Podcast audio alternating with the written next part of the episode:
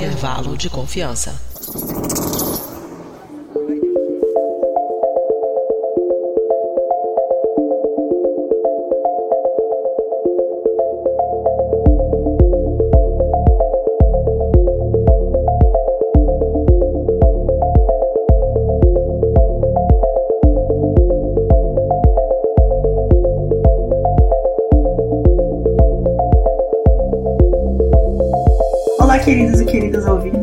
from começando mais um episódio do Intervalo de Confiança, uma distribuição uniforme de pensamento crítico. Esse é o Intervalo de Confiança número 42, mas ele é o nosso episódio de número 92 no total, né? A gente tem aquela cronologia meio maluca que todo mundo já conhece, né? Já aconteceu de você estar falando de algum assunto e de repente você começar a receber diversos anúncios relacionados a esse assunto, ou mesmo você vai em algum lugar e mesmo com o celular tá o tempo todo no seu bolso, você começa a receber sugestão de amizade de pessoas que estavam naquele lugar? Como é que as grandes empresas de dados e as redes sociais sabem tanto sobre a gente?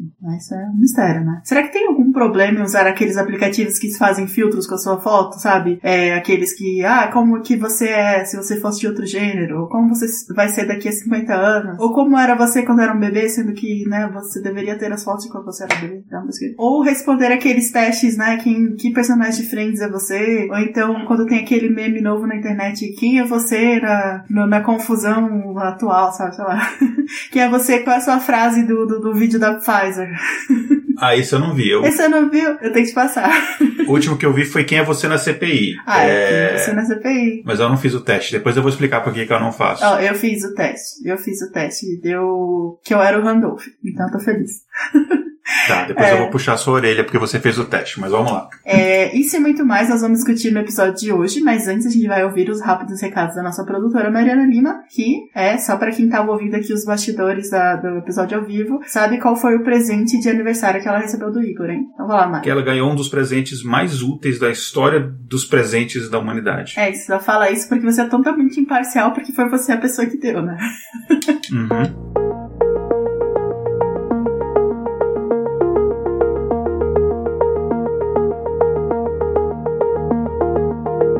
Oi, gente! Aqui é a Mariana para mais uns recadinhos e eles serão bem rápidos porque eu estou com medo da nossa conversa estar sendo ouvida pelo Mark Zuckerberg. Sabe como é, né? Pode ser que as redes sociais estejam nos espionando. Falando nelas, não esqueça de nos seguir. No Facebook, curta a página Intervalo de Confiança. No Twitter, siga o perfil iConfPod. No Instagram, também estamos como iConfPod. Soletrando é I-C-O-N FPOD. E claro, vocês também podem fazer parte do nosso grupo de ouvintes no Telegram. O link para o acesso está no post desse episódio. Entra lá no nosso site intervalodeconfianca.com.br. Além de ser nosso ouvinte, você já pensou em fazer parte do nosso time de transcrição? Pois é, estamos recrutando mais pessoas para essa equipe. Se você tem disponibilidade e quer fazer parte do nosso time, entre em contato com a nossa coordenadora de transcrição, a Alexandra Scheidemann pode mandar um e-mail para ela em alexia.scheidemann.gmail.com. Eu vou soletrar porque não é um nome fácil. A-L-E-X-I-A ponto S-C-H-E-D-E-M-A-N-N arroba gmail.com ou mande uma mensagem pelo Instagram no arroba Alexia Scheidemann. Os links para isso estarão também no post desse episódio. E falando nesse programa, ele não é feito com o apoio do Facebook e nem de nenhuma outra empresa. Nosso trabalho só é possível através do apoio de ouvintes e apoiadores, como William Rochadel, que contribuem mensalmente com valores que começam a cinco reais, o que dá menos que 20 centavos por dia. Esse dinheiro ainda não é o bastante para cobrir todas as nossas despesas, mas já ajuda muito. Faça como William, para quem esse episódio é dedicado, e torne-se também um apoiador da divulgação científica. Para saber mais, entre em intervalodeconfianca.com.br barra apoie. É isso então. Será mesmo que estamos sendo espionados? E como a gente pode fazer para se proteger? Vamos então escutar esse episódio para entender melhor isso e aproveite e compartilhe com todo mundo que você conhecer. Até a próxima quinzena, gente. Tchau, tchau.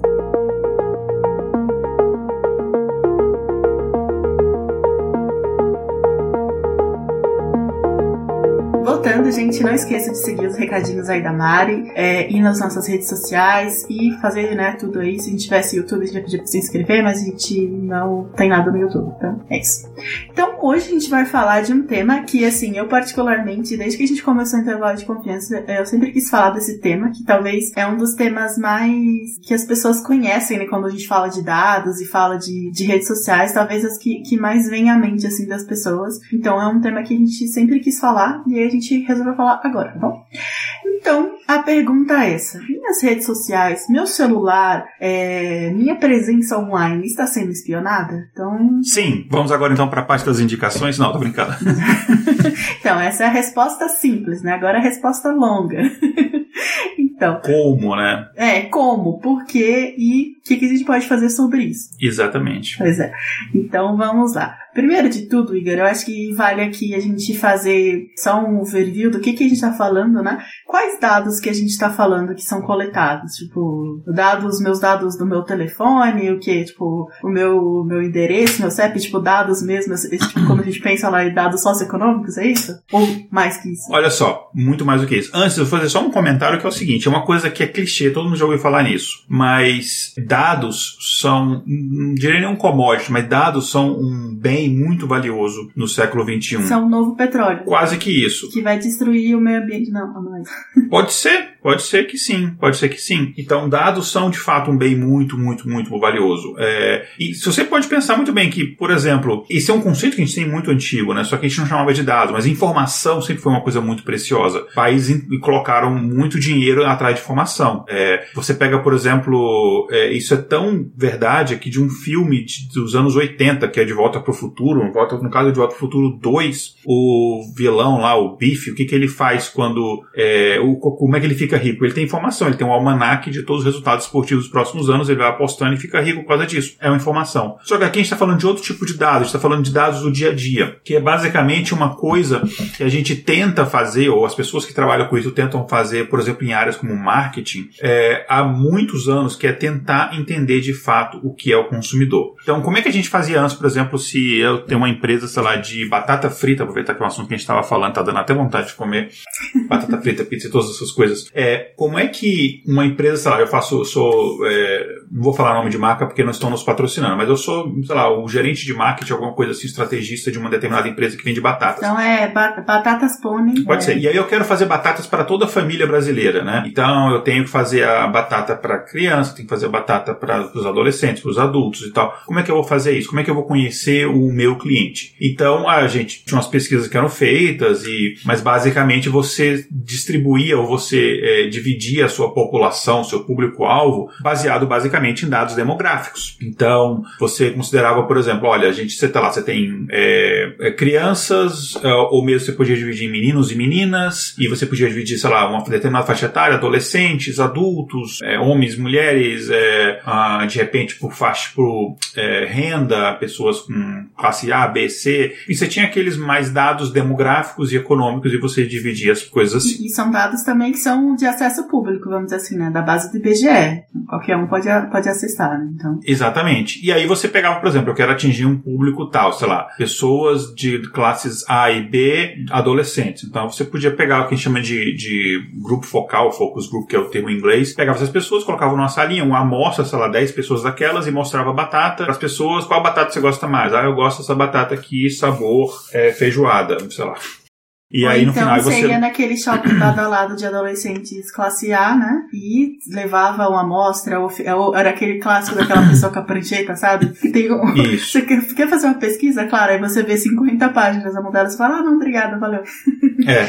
Isso num mundo mais simples, onde você tinha menos marcas, menos produtos e produtos um pouco mais diretos, onde você tinha muito controle da informação, basicamente existia alguns grupos que controlavam a informação que chegava para as pessoas, isso era mais fácil a gente trabalhar. Você não sabe de tantas informações. Então você tinha lá televisão, rádio, jornais, é, que tinham, sei lá, dois ou três grandes conglomerados que eram donos de tudo aquilo dali, duas ou três marcas, algumas dessas marcas, inclusive, eram do mesma empresa que era dona de ambas, e era meio que fácil você é, isso aí funcionar. Só que aí a gente chega num mercado do tamanho que a gente tem hoje, com produtos complexos, como por exemplo o streaming de, de séries e filmes. Vamos pegar um exemplo da Netflix, que poderia muito bem nos patrocinar, porque a gente fala demais da Netflix aqui. É, ou você, Amazon Prime, concorrente da Netflix. Enfim, imagine um produto como Netflix. A Netflix, para ela se manter, ela precisa ter um fluxo constante de conteúdo novo que te atraia. Porque senão, digamos, a Netflix só, sei lá, digamos, só tem uma série que eu gosto da Netflix. Essa série, eu consigo maratonar essa série em duas semanas. Eu posso simplesmente assinar o Netflix duas semanas por ano. Porque se, eu, se não tiver nada a, além dali que me prenda na Netflix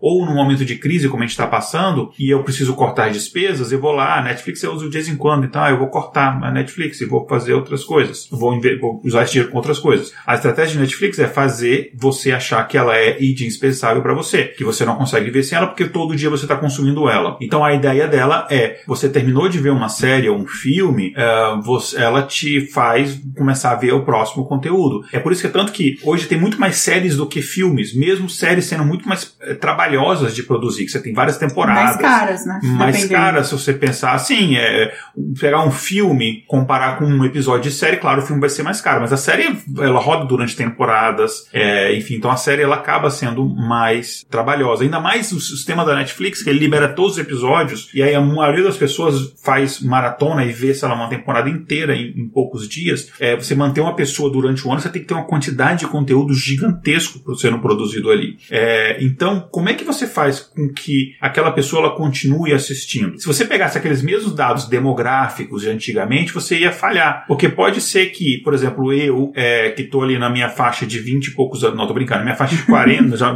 passamos 40 anos, é, homem de uma determinada classe social, que mora numa determinada região, pode ser que eu tenha o mesmo gosto de, sei lá, uma menina adolescente da Índia, que não demograficamente não tem nada a ver comigo, mora no outro país, fala outro, outra língua, tem outra faixa etária, outro gênero, enfim, outra etnia, talvez uma outra renda, outros interesses, sei lá, ela pode ser uma pessoa de, da, da área de humanas, eu sou da área de exatas, mas temos exatamente o mesmo gosto, ou muito parecido o gosto. Então, e isso é muito, muito, foi observado bastante. E não é necessariamente que eu gostei, sei lá, de uma coisa de ficção científica, que eu vou gostar de todas as coisas de ficção científica. Né? É, por exemplo, que eu gosto de Star Wars, que eu vou gostar de Star Trek. Na verdade, isso é bastante comum, né? Os fãs de uma, de uma não gostam da outra. Então, eu preciso saber mais coisas para entender este cliente. E essa informação de entender o cliente, de conseguir botar um produto na cara dele, ele conseguir vender, colocar na minha cara, por exemplo, um produto que todo mundo, quase todo mundo acharia inútil, só eu e a Kézia que não achamos, eu acho que mais pessoas, porque enfim, existe um produto, né, que é um, um negocinho que parece uma,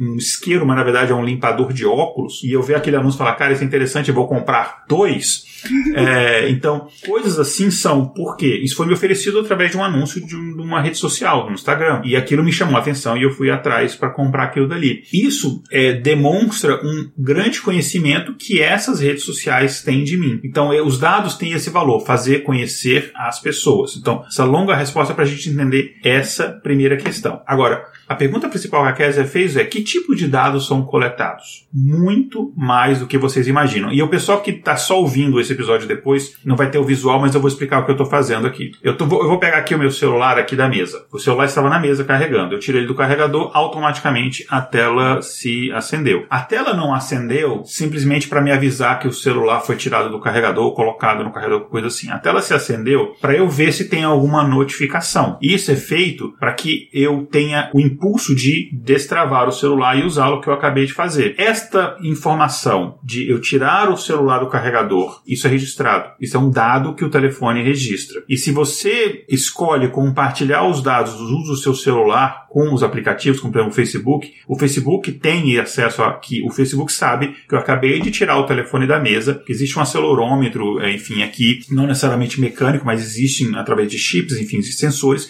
que ele sabe a posição que o celular está. Ele sabe até a altura que o celular está. Ele sabe a posição que o celular está, geográfica, né? existe um GPS. E ele sabe, por exemplo, se a tela está acesa ou se a tela não está acesa. Então eu peguei a tela do celular e eu, por exemplo, virei numa posição aqui é, vertical, né? Eu deixei ele em pé para eu ver, sabe-se isso. Então isso é um dado que está sendo colocado. Apareceu uma notificação para mim aqui, por exemplo. Não apareceu, mas digamos assim, apareceu uma notificação aqui no WhatsApp. O, a célula do celular está desbloqueada. Será que eu vou clicar imediatamente para ver o que é aquela notificação ou não vou clicar imediatamente? Digamos que eu clique imediatamente para ver. Esse tempo que demorou, apareceu a notificação, a célula está ligada, ou seja, ele está vendo, e ele abriu para ver o que é a notificação, esse tempo, isso é registrado. Se eu deixo o telefone aqui de novo e eu boto ele para carregar de novo, isso é uma outra informação registrada. Quantas vezes eu, eu, eu vejo as notificações registradas? Quantas vezes o celular está com a tela bloqueada, eu não estou com ele na mão e aparece a notificação, o tempo que eu demoro para ver a notificação, isso é tudo registrado. E aí você consegue utilizar isso para definir, por exemplo, ah, o Igor é uma pessoa que ele vê as notificações rapidamente, sai a notificação, em, em média de X segundos vai aparecer aquilo dali para ele. Notificações com mensagens que tem esse tipo de texto, ele tende a responder mais rápido do que não. E aí consegue se traçar um perfil de mim para saber, olha, é uma pessoa mais ansiosa, uma pessoa mais impulsiva, uma pessoa menos impulsiva, ele,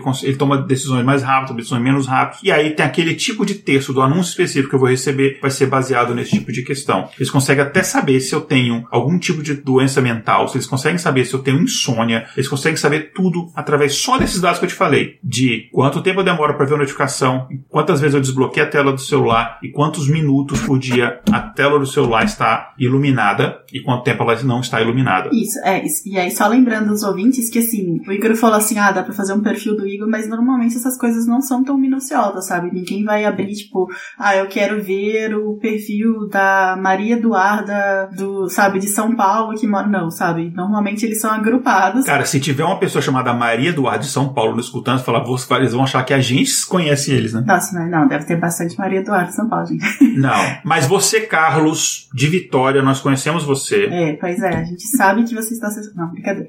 É, mas normalmente normalmente é, esses são agrupados, né? Então, é, são dados assim, tipo, monta-se um perfil e pessoas que se encaixam nesse perfil vão ter ou receber esse tipo de tratamento, entendeu? Então, não faz nem sentido do, do, do, do ponto de vista de mercado, porque assim, a gente não tá dando uma. O, o, produto normalmente não é tão personalizável assim que a gente precisa ver o perfil de uma única pessoa. É, então, não faz tanto sentido assim chegar em uma pessoa só, mas normalmente eles usam para fazer o perfil de várias pessoas que se encaixam na, naquele daquele tipo, e aí elas são abordadas, mas isso é só um parênteses, né? É, o Igor falou bastante do. Falei mesmo. de, dos dados do, da Netflix, por exemplo, né? Então, o que você usa, o que tal. Só que assim, a Netflix, se você tá dando esses dados pro Netflix, quer dizer que você já é um usuário da Netflix, né? Então você não entrou no, no aplicativo e, tipo, né, do nada, você já é um usuário. Por exemplo, os, os dados do celular. Normalmente você precisa dar permissão que eles sejam compartilhados, né? Então, é esse tipo de coisa. Agora, o, esse ponto aqui é exatamente porque dos dados das redes sociais serem tão utilizados, porque os dados da rede social são dados que você está voluntariamente dando, entendeu? Então, quando você entra na rede social e, assim, a imensa parcela do, da população mundial está em alguma rede social, você está dando esses dados é, voluntariamente então você aceitou tacitamente lá aqueles termos e condições que vocês nunca leem, né? Ninguém lê, também não lê. É, você tá já dando aqueles dados, então é muito mais fácil utilizar esses dados que já estão lá, já estão permitidos, as pessoas já estão mandando, sabe? Do que tentar atrair uma pessoa que você não sabe absolutamente nada pro seu aplicativo e aí você começar a coletar dados deles. Então, por exemplo, provavelmente a Netflix lá, quando eles estavam fazendo o pitch lá do, da startup para os investidores lá, eles falaram, olha, a gente usou os dados de tais e tais pessoas aqui, ou do Facebook, do Instagram, dependendo de quando foi que eles foram criados.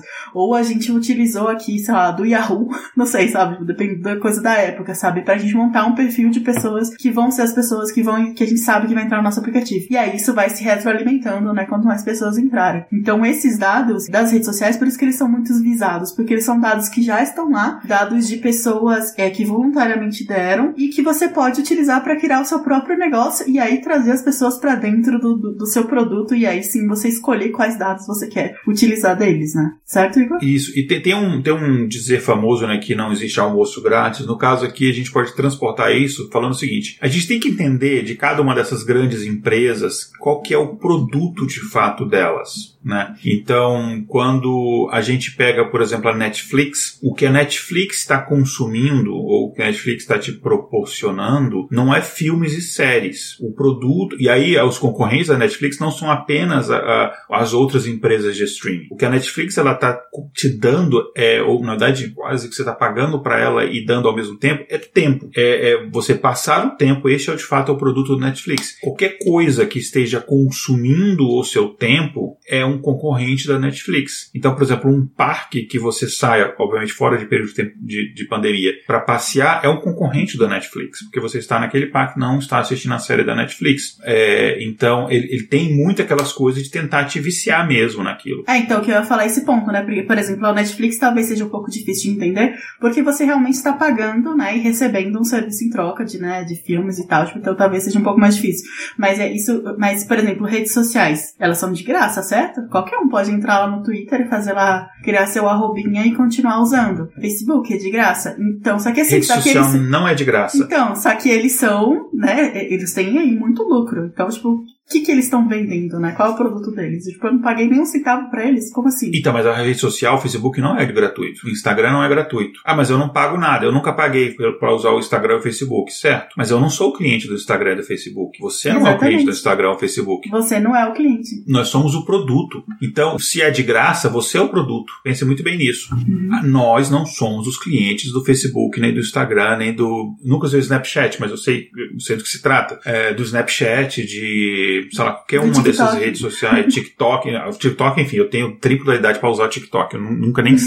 Não sei nem, sei lá, não sei nem interface. Nós não somos os, os clientes desses produtos. Nós somos os produtos dessas empresas. Então, eu, o Facebook não está vendendo uma rede social para mim. O Facebook está me vendendo para os anunciantes. É Sim. exatamente isso daí. E é, enfim, o que, obviamente, o Facebook nunca vai dizer. Ah, estamos preocupados. Você já pensou, você já se revoltou, por exemplo, é, talvez não você, mas pode ter acontecido com algumas pessoas, de repente o Facebook te bloqueia. Aconteceu comigo, eu fiquei uma semana bloqueado. É, sem nenhum motivo, eu não tinha postado nada que pudesse caracterizar alguma coisa que eles me bloqueassem. Fiquei uma semana bloqueado, não consegui ter acesso a ninguém do suporte, ninguém me deu nenhuma explicação e dane-se. Isso é um péssimo relacionamento com o seu consumidor, um péssimo atendimento ao seu consumidor. Não tem nenhum tipo de suporte, nada que eu conseguisse usar. A página de ajuda deles é terrível. Para eu ter mais acesso a mais ajuda, eu precisava fazer um login no Facebook, mas eu estava bloqueado, então eu não conseguia fazer o login. É, é, tipo, parece aquela piada do é, teclado não identificado. Aperte Enter para continuar. É tipo mais ou menos isso que aconteceu. Mas por quê? Porque eu não sou o cliente do,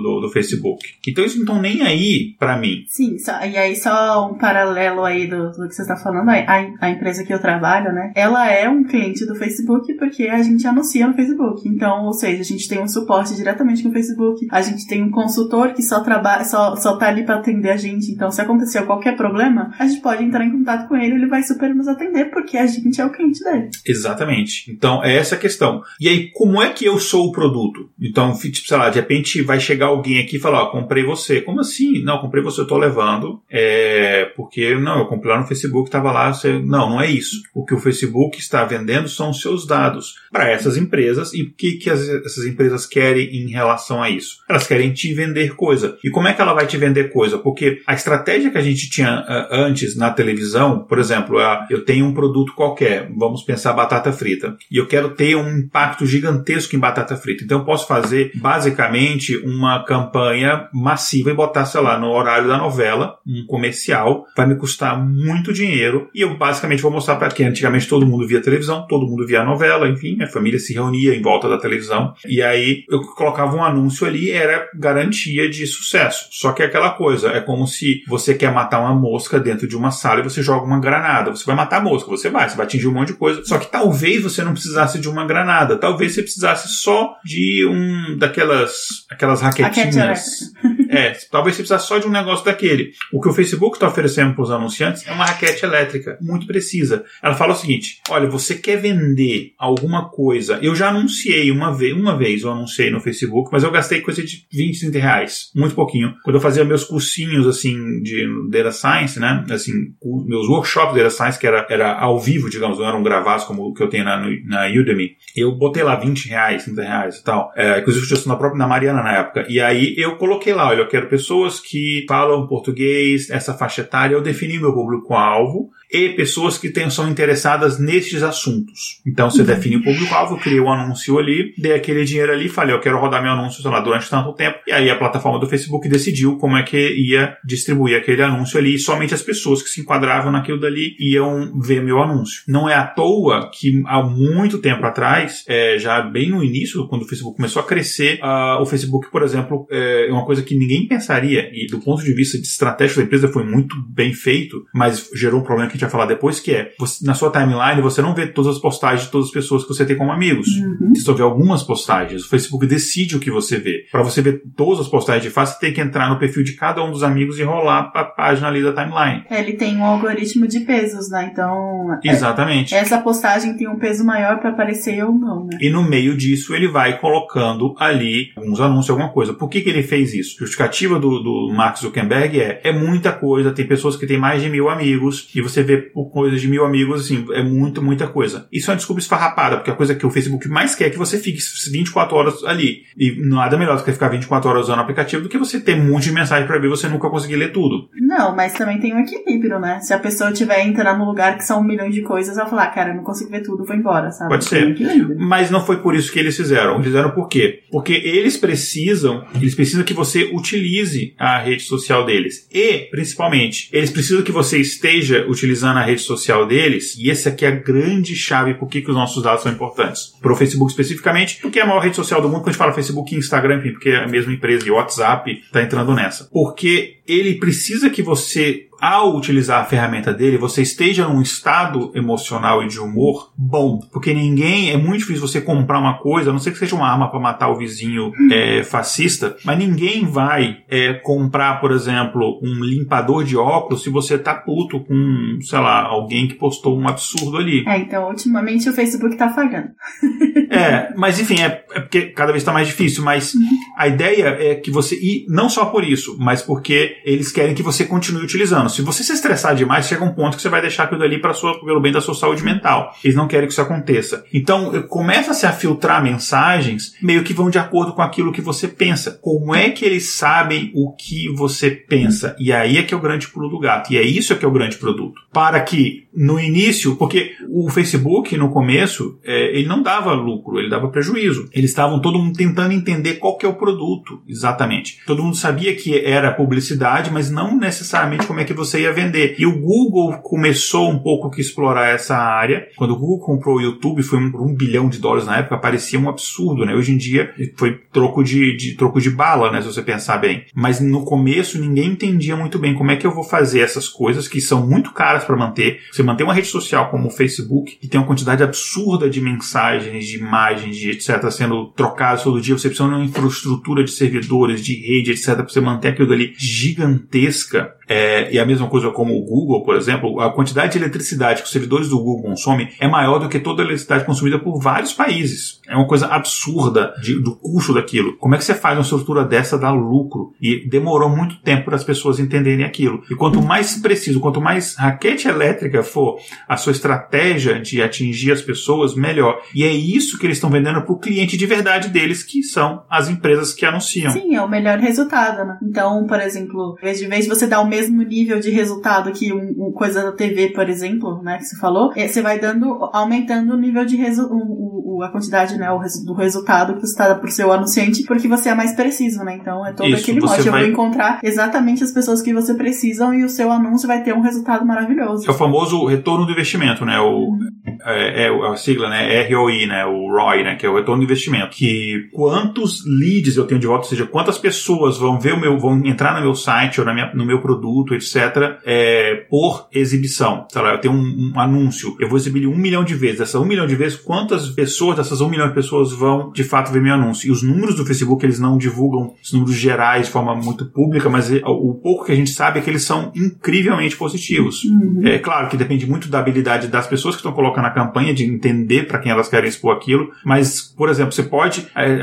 aqui nos Estados Unidos, você pode fazer anúncio de escritório de advocacia, é, se você postar, por exemplo, eu vi eu não, não, aconteceu comigo ainda bem de ter um acidente de trânsito. Mas muitas pessoas falam, se você não precisa nem postar que você teve um acidente de trânsito, você tira uma foto sei lá, de um carro batido, você vai começar a receber anúncio de escritório de advocacia que cuida especificamente de casos de acidente, né? Que você pode processar, sei lá, a pessoa que bateu no seu carro, alguma coisa assim. Uhum. E aí começa a aparecer esse, esse tipo de anúncio para você. E aí esses anunciantes colocaram o quê? Pessoas que sofreram acidentes. Então essa informação que não é demográfica, não é pessoas de tal faixa etária, é pessoas que sofreram um acidente. E às vezes a pessoa não postou um texto dizendo eu sofri um acidente, que aí você vai ter um algoritmo que vai ler aquele texto. Não, às vezes é só uma foto. Então você, aí você tem um algoritmo ali de deep learning muito capaz que consegue interpretar uma foto, saber se a pessoa sofreu um acidente. Então é um nível de sofisticação muito grande. Só que isso, enfim, o problema é que só encerrar o que eu estava falando antes de você só ver aquilo que você gosta gerou um outro problema que dá um assunto de um outro episódio específico que criou as famosas bolhas. A gente falou no último episódio. Isso, exatamente. Você só fala com as pessoas que concordam com você porque o algoritmo te faz a, a, a, a só ver as mensagens que são de acordo com aquilo que você acredita. E aí você pensa, por exemplo, digamos que eu acredito que, sei lá, a Terra tem a forma de uma batata, e aí eu só vou ver pessoas que acreditam no batatismo. Só pessoas é, adeptas do batatismo e do, do terra-batatismo, sei lá como é que a gente pode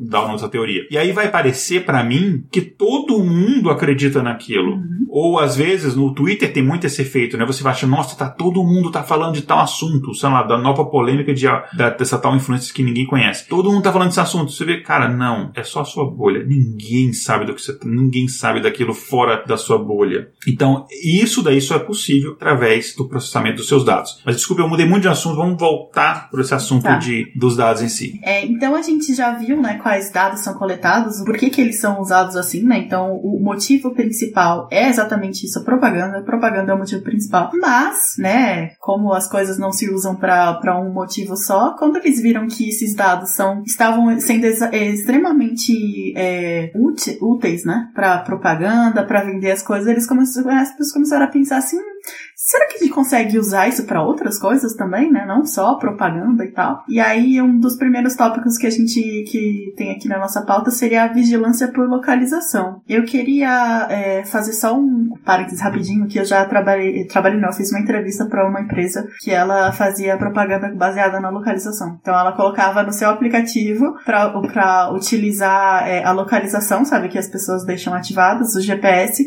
e aí ele ia, tipo, sei lá, se você passasse na, num shopping que tinha a sua loja, sabe? Ele, a pessoa ia receber uma notificação. Ah, vá lá na nossa loja falar sobre isso. Ou se ela passasse, é, tivesse em tal região, ela ia receber uma coisa personalizada. Então eu fiz uma entrevista num lugar assim, eu não passei. Mas se eu tivesse passado, eu estaria é, provavelmente é, construindo. Fazendo mal. Construindo um, um, produto desse jeito, né? Mas ok. E aí só, só isso, né? Então os dados que foram inicialmente usados para propaganda, eles é, se provaram ser muito úteis para outras coisas, né? Então a gente vai falar sobre como outras coisas que a gente pode utilizar esses dados aí. Começando por essa vigilância por localização. Isso, deixa eu juntar essa, essa, essa vigilância por, localização com a outra coisa que é o profiling criminal. Eu vou juntar essas duas coisas num único assunto.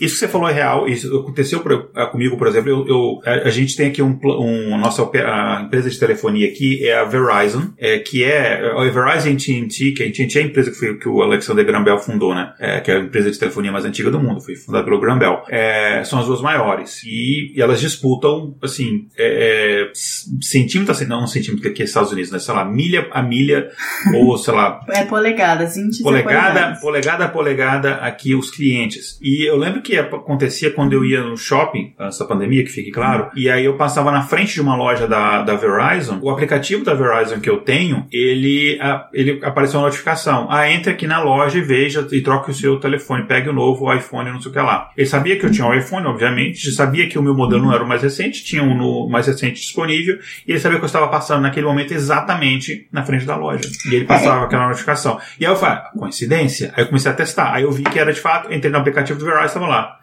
Sim, você, você permitiu. Compartilhar. É, a localização. Exatamente. E aí eu, eu, eu tirei aquilo dali. É, só, só outra coisa, gente. Isso começou tudo com Foursquare. Quem lembra do Foursquare? que eu sempre achei muito bizarro que você anunciava para as pessoas que você, onde você estava. Então, além de você compartilhar seus dados secretamente com os aplicativos, você compartilhava publicamente onde você estava. Então, qualquer um poderia entrar lá e falar: olha, essa pessoa aqui, ela é, vê, vai muito em cafés. Vou começar a dar, é, mandar publicidade para ela do Starbucks Starbucks, quem sabe ela É, o Foursquare eu nunca usei, eu, assim, eu, eu tenho... Nunca usei também. Eu, eu, eu, eu, sou, eu sou muito idoso, assim, então Foursquare eu nunca usei. É, É, e, enfim, algumas outras dessas redes sociais eu nunca usei. Mas, de fato, começou de fato lá. É uma tecnologia que eles venderam, acho que eles foram comprados por um desses grandes, não sei se foi o Google ou o Facebook, um dos dois comprou eles, por causa, não dos, dos usuários, mas por causa exatamente dessa tecnologia. E aí, basicamente, você tem o, o, o GPS aqui que está sempre te localizando, ele consegue saber isso, e aí é, vão de coisas muito mais bizarras. É, por exemplo, o Facebook ele quer que você se conecte conecte com as pessoas que você conhece, mesmo que não sejam necessariamente seus amigos, mas pessoas que você tem algum tipo de proximidade ou você frequenta o mesmo ambiente, ele quer que você se conecte com aquelas pessoas, porque ele quer saber da interação entre essas pessoas mais informações. Então, porque às vezes ele não sabe uma informação através de mim, mas uma pessoa com quem eu me comunico, ele consegue aquela informação de forma indireta. Então, é muito importante para o Facebook, pra, eu falo Facebook aqui porque é a maior rede social, mas as outras também, e também é quem tem os algoritmos mais avançados nessa área, mas as outras também, tá? Aquela feature lá, é, no, é antes de eu sair do Facebook, né? Tinha, estavam acabando de lançar, então não sei se foi pra frente. Que é aquela lá, ver amigos próximos, né? Então, amigos é, que estão próximos de você. Tinha essa no Facebook, né? Então ele mostrava para você pessoas que estavam fisicamente próximas de você. E claro, tem o grande Happen, que eu acho uma ideia de louco, mas aparentemente fez sucesso porque as pessoas usam, que é você literalmente dar match com pessoas que estão próximas de você ou passam em lugares que você já passou. Entendeu? Tipo, o Happen é tipo, se eu fosse um stalker, ele seria meu aplicativo favorito. Cara, eu sou tão idoso que eu nunca ouvi falar nesse aplicativo. Olha só que legal. Você nunca ouviu falar do Happen? O Happen? Não. Ó, então deixa eu explicar. Pra quem não, não conhece, tipo, o Igor. Ele não, ele teve um boom há pouco tempo atrás, mas ele, ele diminuiu um pouco, mas ainda existe, né, o Happen. Então o que ele é o Happen? Ele é um Tinder, normal, Tinder. Só que o Tinder, ele, você coloca lá, né, o raio de, de pessoas que você quer, né, conversar da net, mas fica muito assim, sabe? Tipo, é, é muito genérico, né? Tipo, ah, 70 quilômetros ou 2 quilômetros, sabe? Tipo, assim, é genérico.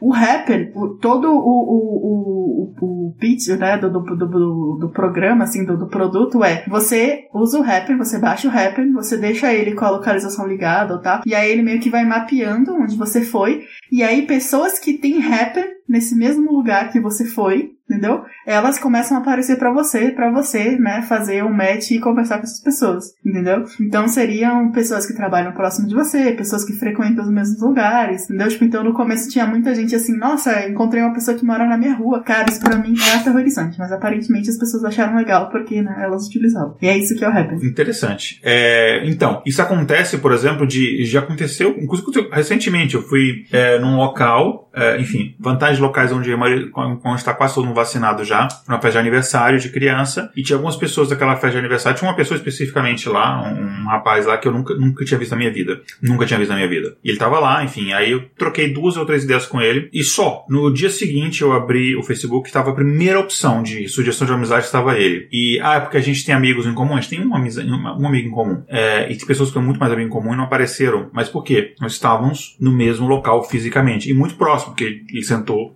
na minha frente, assim, a gente conversou um pouco. E aí apareceu a sugestão de amizade. Então, esse tipo de coisa acontece. Só que, mesmo com o celular desligado, acontece isso. Às vezes você posta uma foto e, e, e, e há muito investimento nesse tipo de tecnologia. Você posta uma foto, por exemplo, e você não, não tagueou a localização da foto. Mas outra pessoa tirou uma foto e tagueou. Ou mesmo você, você tirou uma foto e você postou na hora, aí meio que é fácil saber é, que a foto foi tirada ali. Por quê? O Facebook ou o Instagram? Vamos falar do Instagram, para não parecer que é perseguição, de ser da mesma empresa. O Instagram sabe, pelas, pelo metadado que tem no arquivo da foto, ele sabe é, a que horas a foto foi tirada. Dependendo da sua câmera, ele sabe até o local exatamente, aí não tem que fazer trabalho nenhum. Mas digamos que seja um, uma câmera que não tem informação de localização, mas é a hora que aquela foto foi tirada. E aí ele sabe, ele tirou essa foto, sei lá, 5 minutos atrás. A localização dele não mudou drasticamente 5 minutos atrás, porque ele sabe a sua localização. Então, é aqui mesmo que essa foto foi, foi tirada. Então ele já dá aquela sugestão de localização. Às vezes você nem coloca, mas é, o próprio Instagram coloca lá, ou o Facebook coloca lá a localização mesmo sem você taguear. É, no, é, parece bem pequenininho assim no, no, no, local onde você estava ali. E às vezes, digamos, não, você tirou a foto hoje, você vai só postar amanhã. E aí pode ser, às vezes, algoritmo, e eles não revelam exatamente como acontece isso, mas eu sei que tem dois mecanismos. Às vezes é porque outras pessoas tiraram fotos naquele local e aí há uma comparação, fotos parecidas, é, e aí ele sabe onde foi. Ou às vezes é porque ele sabia que você estava naquele local e aí você tirou uma. Aí, então ele sabe, olha, às 10 da manhã do sábado, o Igor estava aqui neste, sei lá, neste museu aqui. Aí três dias depois eu vou postar aquela foto, opa, mas foi 10 horas e estava naquele local, então eu já vou sugerir esse local que ele onde ele estava, eu sei onde ele estava. Aí parece, nossa, que legal, ele está me ajudando. Não, ele está te ajudando. Ele simplesmente está pedindo para você treinar o algoritmo dele, está confirmando para saber se o algoritmo. Confirmar a informação, né? Exato. Então, esse tipo de, de negócio de localização, isso, enfim, isso é normal. Isso, às vezes, tem uma utilidade boa. Por exemplo, quando é, algumas empresas de telefonia estavam compartilhando os dados de localização dos seus usuários é, com os departamentos de saúde de cada local para você fazer um rastreamento da adesão aos lockdowns, é, qual é a média de quilometragem que as pessoas estavam se locomovendo para que local e tal, para você saber, por exemplo, que tem que ter tal pessoa testou positivo para Covid, eu sei todos os locais que aquela pessoa andou. Mas não, se a empresa de telefonia não quiser compartilhar esse tipo de informação, as próprias redes sociais conseguem ter esse tipo de informação. Então, essa questão da, da, da, localização ser utilizada, isso é real. E aí você consegue usar é, isso daí com uma outra coisa, por exemplo, que é o que a gente chama de profiling da pessoa. E o, prof, o que é o profiling? Uh, com poucas postagens, o Facebook diz que, quer dizer, não o Facebook diz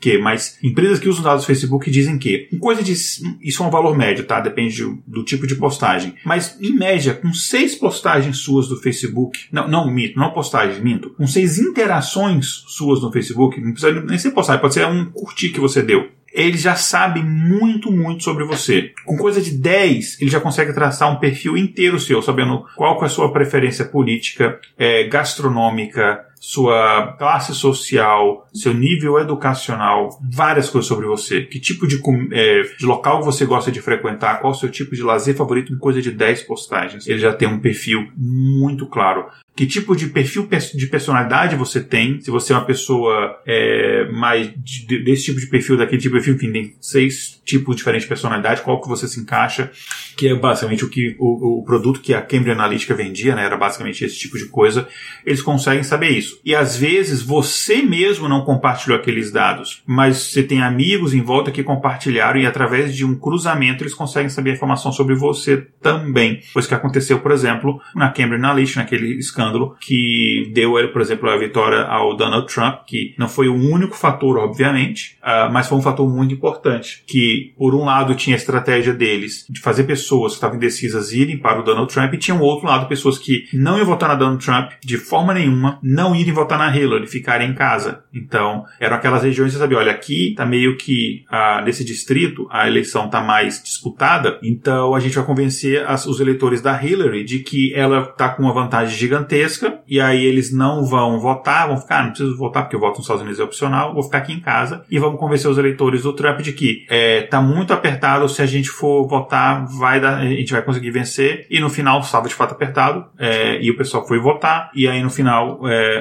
às vezes lugares até que nem estava a votar, o Donald Trump conseguiu ganhar por, por, esse tipo de coisa. E a Cambridge Analytica, ela fez isso com outros locais. Há indícios que, de, que tenha feito isso utilizando o WhatsApp, há indícios fortíssimos, com espalhamento de, de fake news, etc., no Brasil. É, enfim, teve um papel gigantesco. As, pois as... é, a gente já ouviu essa história no lugar, né? Isso, as, as fake news no Brasil que foram feitas de forma uh, muito bem planejadas é, ajudaram muito, muito, muito na eleição do Bolsonaro. Então tudo isso é baseado nesse profiling, ou seja, nesse traçamento do perfil das pessoas, que muitos locais estão usando para você, por exemplo, tentar fazer uma espécie de minority report e conseguir ou antecipar crimes ou mesmo identificar criminosos. Aí você cruza a questão localização por exemplo, aconteceu um assalto à noite nesse local. Quem são as pessoas que estavam naquele local à noite? Pô, mas será então que o pessoal deu check-in ali, o bandido deu check-in? Gente, o prestes a entrar aqui. Não, porque tem uns até que são burros que fazem isso. Mas não, ele sabe a localização porque o celular compartilha esse tipo de informação. É, e obviamente o Facebook não quer dar essa informação para a polícia porque não é de interesse dele. Mas, enfim, a, a, as próprias forças policiais têm outras formas de saber isso daí. Só que isso também vem com as consequências. Porque o que, que será que se usa de um profiling para saber se uma determinada pessoa cometeu um crime ou não. É, e aí a gente vem. É uma questão que a gente vai abordar no outro episódio, né? Da questão do viés dessas, dessas inteligências artificiais. Mas muitas vezes esses profilings eles são extremamente racistas, porque eles se baseiam nos dados errados. Esses profiles para você identificar um criminoso, ele se baseia no dado não de quem de fato cometeu um crime, mas de quem foi condenado por um crime. Também tem outro, outro fator aí que eu queria é, só dizer antes da gente entrar mais um pouco nisso, é que assim, apesar da gente ter, existir muitos dados nas redes sociais, e tipo, a gente, né, a gente, às vezes quando o Igor falou, não a gente especificamente, eu, Kézia, mas, né, a minha rede de, de amigos, de familiares está dando muitos dados que é, podem inferir coisas sobre mim, os dados da rede social não, são a realidade, né? A realidade não é a rede social. Então, erros são passíveis de ser cometidos e são cometidos, né? É, e aí, tanto por, por questão de é, inferir dados que não existem, né? Extrapolar a partir daquilo e aí extrapolar errado, ou isso que o Igor tá falando que são vieses, né? Então a gente pega, porque assim, né? Como a gente sempre fala aqui, né, gente? Dados não, não existem dados imparciais. Então, a análise que você vai fazer daquilo já tá colocando um monte de pressuposto naquilo, entendeu? Tipo, então já tá colocando um monte de viés. Então, quem tá olhando para esses dados? Quem tá fazendo essa análise, entendeu? Então, a gente fala, a gente tá falando muito aqui, parece muito é, preciso, vamos dizer assim, né? Ah, meu Deus, eu, eles sabem absolutamente tudo sobre mim. Não, eles inferem muita coisa. Provou-se que ser que a, a porcentagem de, de acuracidade disso é bem alta. Mas, de novo, não é a verdade, entendeu? E aí, o que preocupa as pessoas e que, né, deveriam nos preocupar é exatamente isso, né? Essa, essa margem de inacuracidade, entendeu? Tipo, de, é, a gente vai, e principalmente quando coisas começam a interferir na nossa vida real, né? Uma coisa é a gente tá recebendo um monte de, de é, propaganda sobre coisas que a gente pensou, sabe? A gente pode ignorar, ninguém tá obrigando a gente a clicar naquele link. Claro que vai ter, né, influência, persuasão e tal.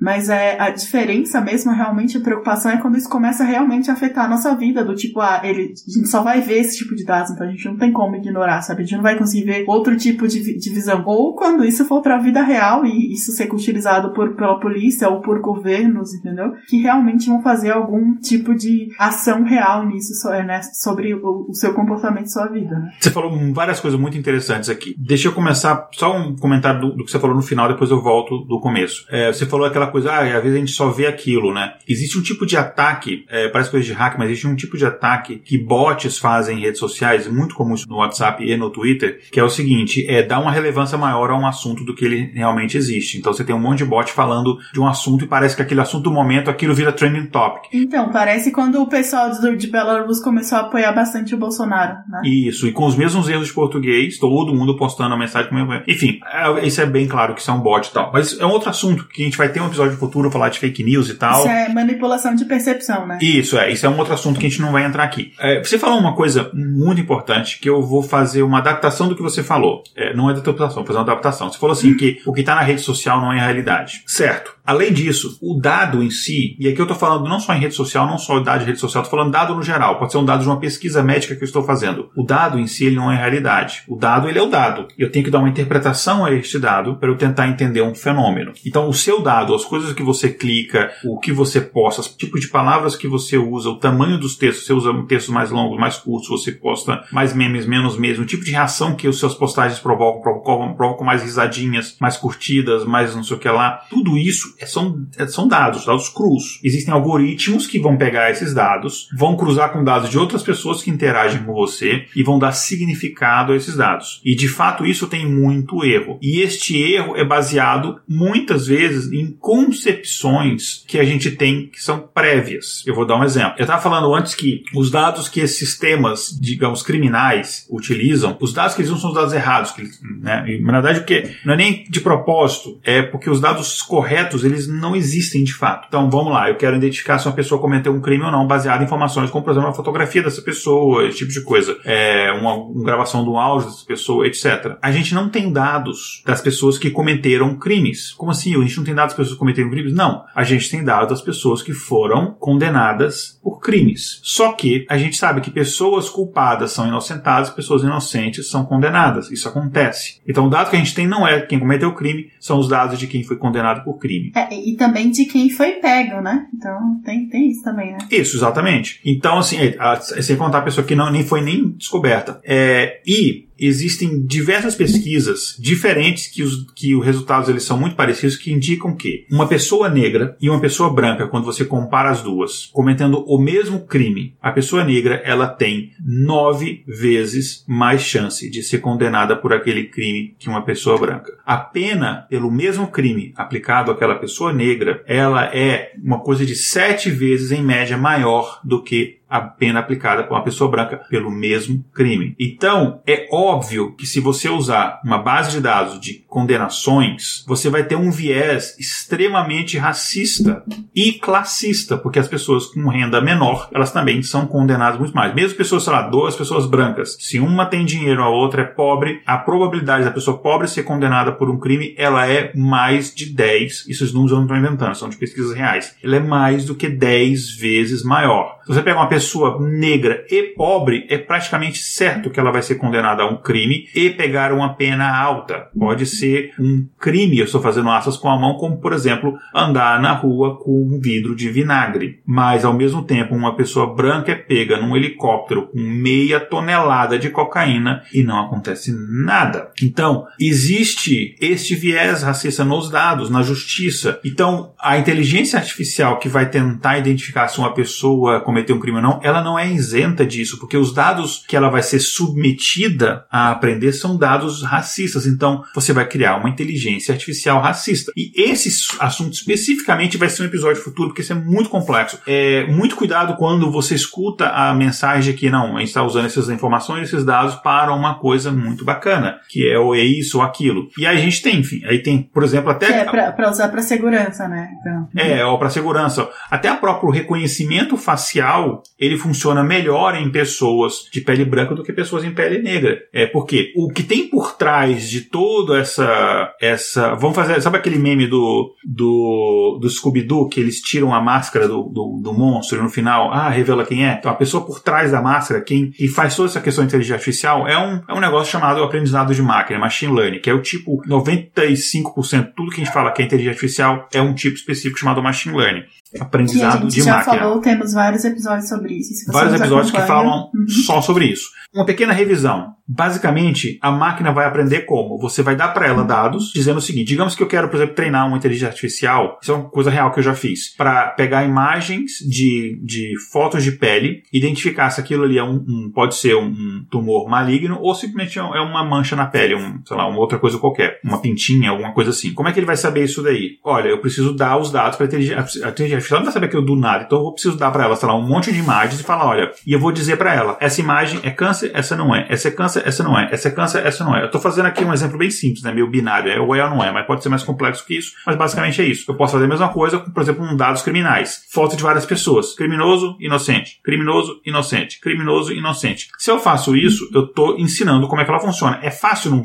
fácil entre aspas, assim. Tem pouco viés quando são fotos de pele com, sei lá, de câncer. Porque basicamente eu não. O câncer ele não tem visão política, não tem nada, enfim, ele vai dar em todo mundo. É, é, então, e é então, objetivo também, né? Ele é objetivo. Câncer ou não é câncer. E aí você consegue fazer outros testes que comprovam aquilo ou não. É diferente, por exemplo, se a pessoa cometeu um crime ou não. É muito mais complexo que aquilo. Mas essa questão também tem outra coisa, né? Porque esses algoritmos para ver se é câncer na pele ou não, também eles performam pior com peles negras, mas isso já é uma outra questão em relação ao contraste de luz, isso já é uma outra questão técnica que não vai entrar aqui. Mas no caso, por exemplo, de condenações, se você tem muito mais pessoas negras sendo condenadas, os dados que você está fornecendo é o seguinte: você tem lá, você tem mil pessoas, 999 dos criminosos ali são negros, você tem um branco. A inteligência artificial vai entender que cor de pele é um fator que determina se a pessoa ela cometeu um crime ou não, sendo que a gente sabe que não é. Mas ela vai aprender que é porque os dados que você deu para ela disse isso. Sendo que a pergunta que ela deveria estar respondendo não é esta foto é de um criminoso ou não, mas essa é essa pessoa vai ser condenada por um crime, independente se cometeu ou não. Essa seria de fato a pergunta, porque é esses os dados que você está dando. Então tem muito problema exatamente nisso daí. E aí, esses tipos de problema acontecem nos dados das redes sociais. Quando a rede social está te espionando, também acontece esse tipo de problema. É, por exemplo, se você é uma pessoa que é acima do peso, por mais que você tenha uma dieta, sei lá, base, sei lá, seja vegano, vai aparecer mais anúncio de você de fast food, porque existe esse viés que acredita, ah, essa pessoa, sei lá, pegar eu, o Igor, o Igor é gordo, o Igor vai comer, você vê que eu,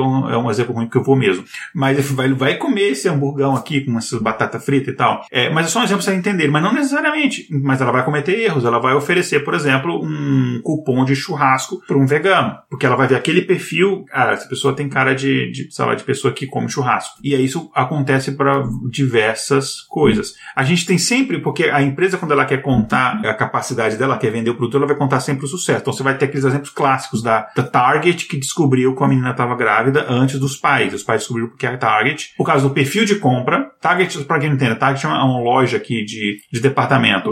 O tipo C&A. É, é mais, assim, porque ela vende também comida, ela, tipo, meio que... É Americanas. É, só que melhor, assim, meio mais organizada. Americanas é, o, é a teoria do caos aplicada numa loja, né? Porque você tem produto no chão aqui do lado, você tá andando, você tem... Sim, cara, tô, nunca entrei numa Americanas que não parecia que foi é, saqueada num dia do, do pós-apocalipse. É, exatamente. É, é, isso aí, isso é Americanas organizada. Mas então, a Target, ela detectou como a menina estava grávida, baseado basicamente no, na, no padrão de compra dela, que ela tinha aquele cartãozinho de fidelidade. Quando você passa o cartãozinho de fidelidade no supermercado, não sei o que lá, e eles te dão desconto, não é porque eles acham legais com você, é porque eles querem saber quem comprou aquilo. Só que não tem como você chegar e. É, é diferente de uma loja, sei lá, loja de materiais de construção. Você vai pagar, faz, fazer o pagamento, o pessoal, ah, qual o seu CPF, qual não sei o que lá, e puxa sua ficha e sai, tem o seu cadastrinho. No mercado, por mais que tenha esse negócio do CPF que eles fazem agora, não é para te dar desconto na nota, porque eles não estão nem aí para isso. Se eles pudessem, eles, eles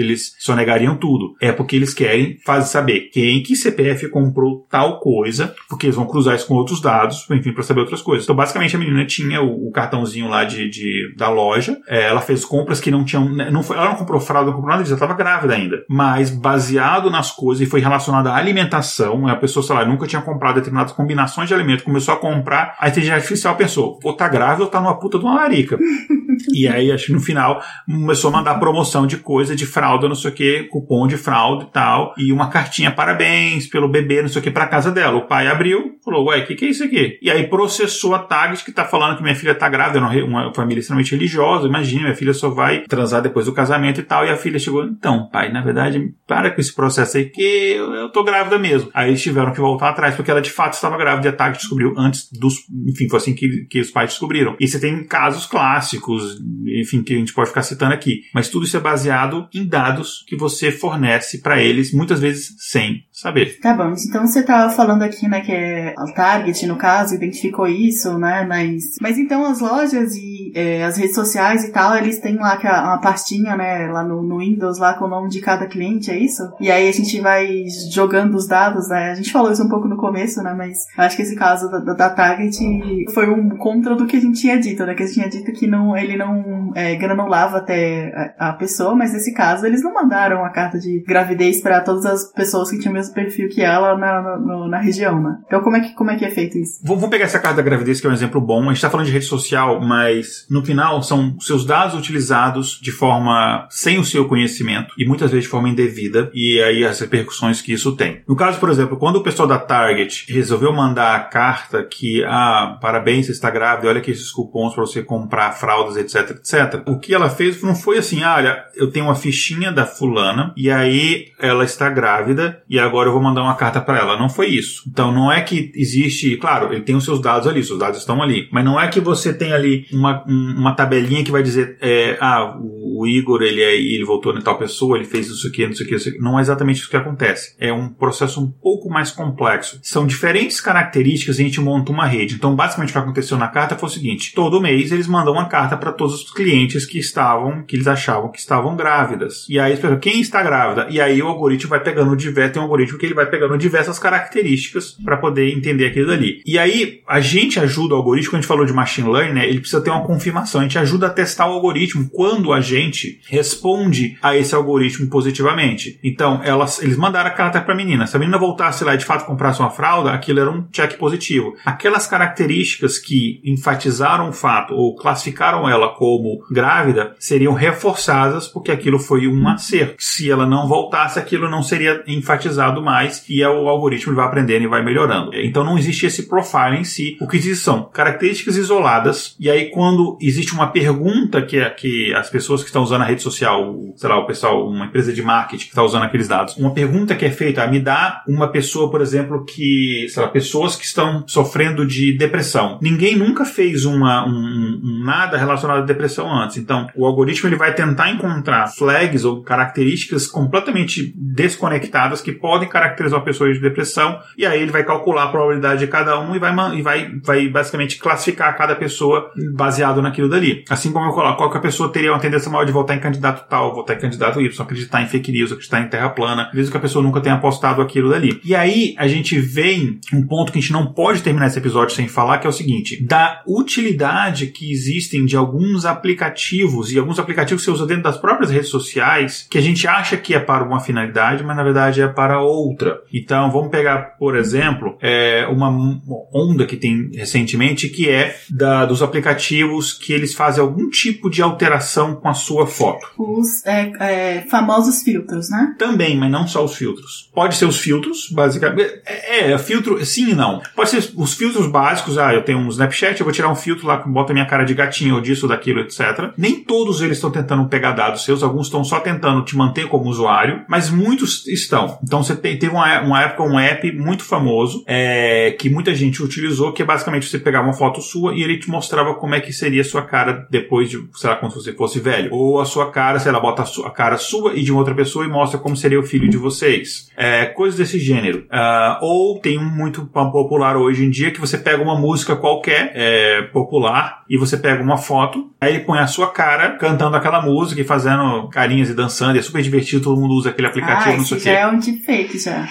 Exatamente. Tudo isso só existe, cara, é complexo fazer esses aplicativos. Ninguém tá, e ninguém tá fazendo aquilo ali de graça. Eles basicamente estão falando o seguinte, olha, eu preciso melhorar os meus algoritmos de deepfake, então você pode testar para mim o aplicativo? E como é que ele sabe que deu certo? Ora, se eu coloquei uma foto ali que vai, sei lá, mostrar como é que eu sou idoso e eu compartilhei aquela foto, significa que eles falam, ó, oh, isso é um indicativo de que deu certo. Ou eu fiz um videozinho, sei lá, eu peguei uma foto minha, botei para fazer um deepfake, ele identificou, é uma foto de um rosto, é, tá em tal ângulo, tá tal enquadramento, tal luz, ele identificou tudo daquela foto. Aí ele pegou e tentou trabalhar com aquela foto do jeito que deu e botou ali, botou, sei lá, sua cara cantando. Aí você pegou e você compartilhou aquilo, você, ou às vezes nem compartilhou, no aplicativo você mandou só salvar, você fez alguma interação que seja considerada uma interação positiva. Aquilo é uma validação. É como a menina que, que estava ah, grávida de fato e voltou para comprar fralda. É a mesma coisa. Você validou o algoritmo. Então ele fala: opa, essas características aqui, esse, isso aqui que a gente fez, é, dá, dá, certo, vamos investir nisso daqui. Então você está testando, você está trabalhando para eles de graça, está, usando as suas fotos, as, as suas características. Então você está comprometendo todas as pessoas que têm características parecidas com a sua. Por exemplo, eu, se eu usar um aplicativo desse, eu estou ajudando esse aplicativo a conseguir fazer de fakes melhores de pessoas com barba e óculos. Que pode ser que, por exemplo, eles nunca tenham conseguido fazer direito com barba e óculos. Eu começo a usar e aí eles começam a fazer melhor de barba e óculos. E aí isso vira uma, uma bola de neve, porque outras pessoas de barba e óculos vão ter resultados melhores, vão usar mais, e aí o aplicativo vai começar a se fazer melhor deepfakes de pessoas de barba e óculos. E assim por diante. E aí, isso daí, por mais que você fale, ah, eu não tenho nada a esconder, mas você está alimentando um, um, um,